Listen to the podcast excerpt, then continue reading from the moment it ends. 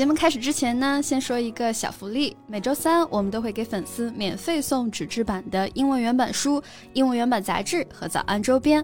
微信搜索“早安英文”，私信回复“抽奖”两个字，就可以参与我们的抽奖福利啦。嗯，这些奖品都是我们的老师为大家精心挑选的，是非常适合学英语的材料，而且你花钱也很难买到。坚持读完一本原版书、杂志，或用好我们的周边，你的英语水平一定会再上一个台阶的。快去公众号抽奖吧，祝大家好运！Colin, have you ever heard of crazy English? Oh, you bet I have. I had lunch with the founder, Li Yang. What? 你跟李阳吃过饭啊？Well, what kind of meal was that? What kind of a person did he come across as? And what? Whoa! Okay, okay, all right.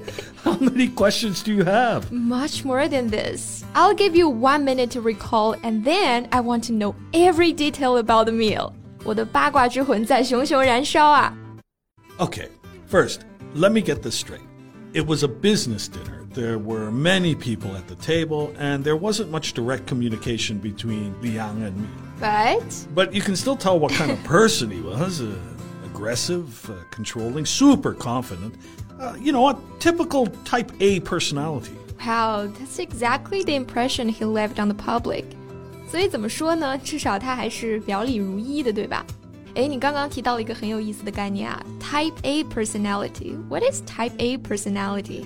Well, according to a hypothesis, um, personalities that are more competitive, highly organized, ambitious, impatient, highly aware of time management, or aggressive are labeled Type A. 嗯，其实它是对一个人的性格以及行为特征的一个划分哈。那 A 型性格的特征呢，包括了竞争性强，常在同时做好几件事情， 急躁不耐烦，追求完美，容易具有敌意和攻击性，以及严格的要求自己和他人等等。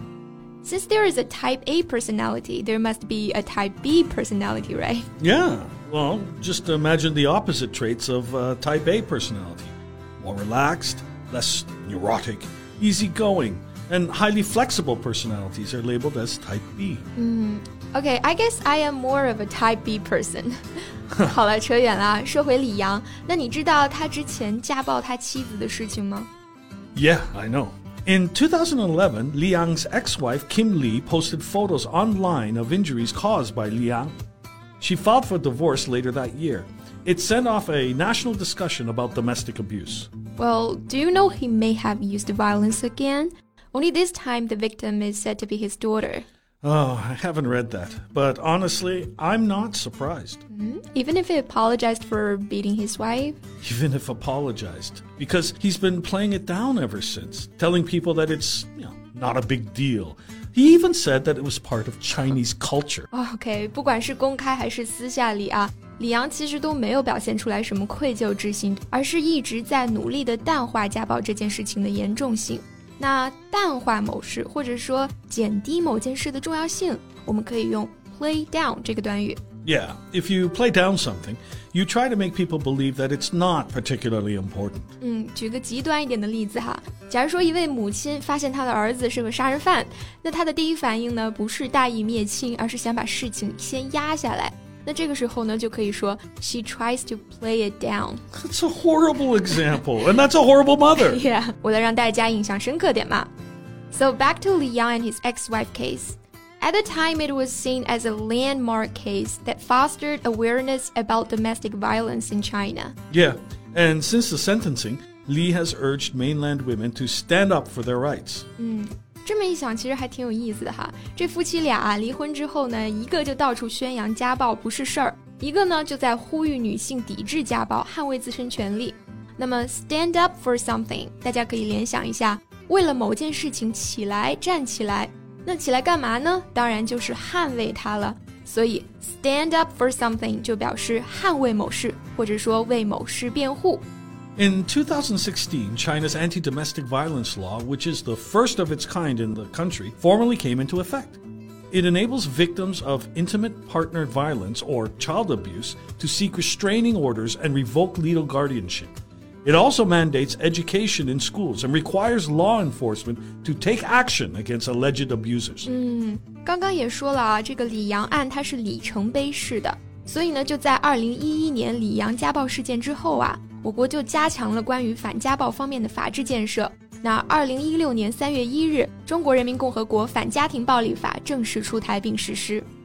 However, in 2019, Kim's status as a voice for abused women came under attack when she said she had forgiven her ex-husband on Weibo. Yeah, I remember that. 网友当时的反应啊，基本上都是不能理解，甚至有点愤怒啊。很多人就会质疑说：“哎，你不是在倡导女性捍卫自身权利吗？怎么突然就又握手言和了呢？” But she clarified to the media afterwards, saying that her forgiveness did not extend to condoning domestic violence. 嗯，Kim 面对大家的质疑也做出了回应哈。他说他的原谅并不代表对家庭暴力行为的纵容。那我们说纵容某种行为啊，用的是 condone 这个动词。The kind of behavior we use condone with is often considered morally wrong or offensive. 嗯，其实和中文一样，那纵容的对象一般都是不好的，对不对？它是贬义的。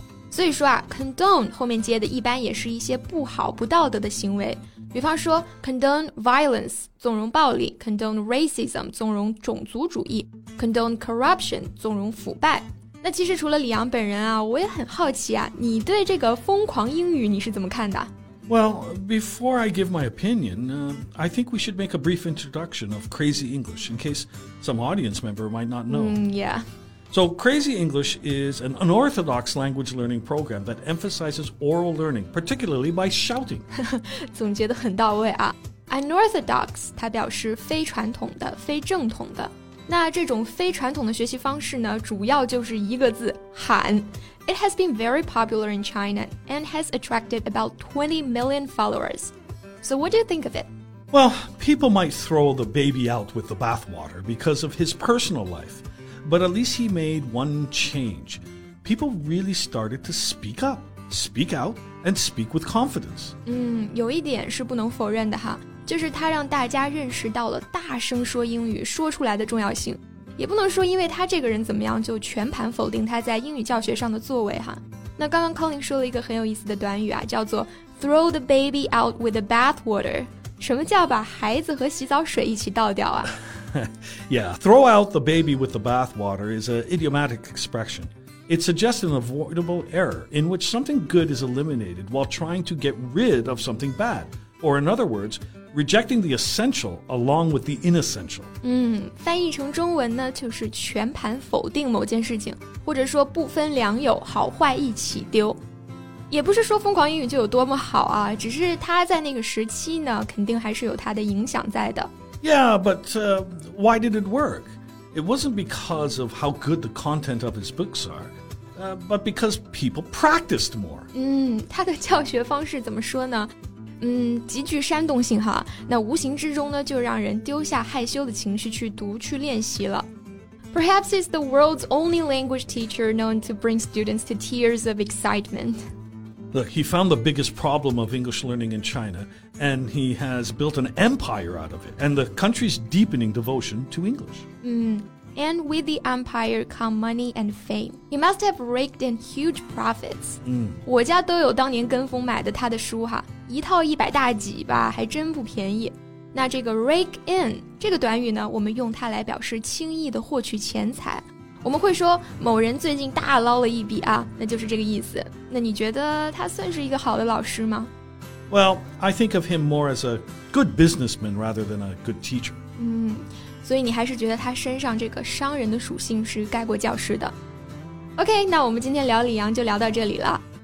最后再提醒大家一下，节目的所有内容我们都给大家整理好了文字版的笔记，欢迎大家到微信搜索“早安英文”，私信回复“笔记”两个字来领取我们的文字版笔记。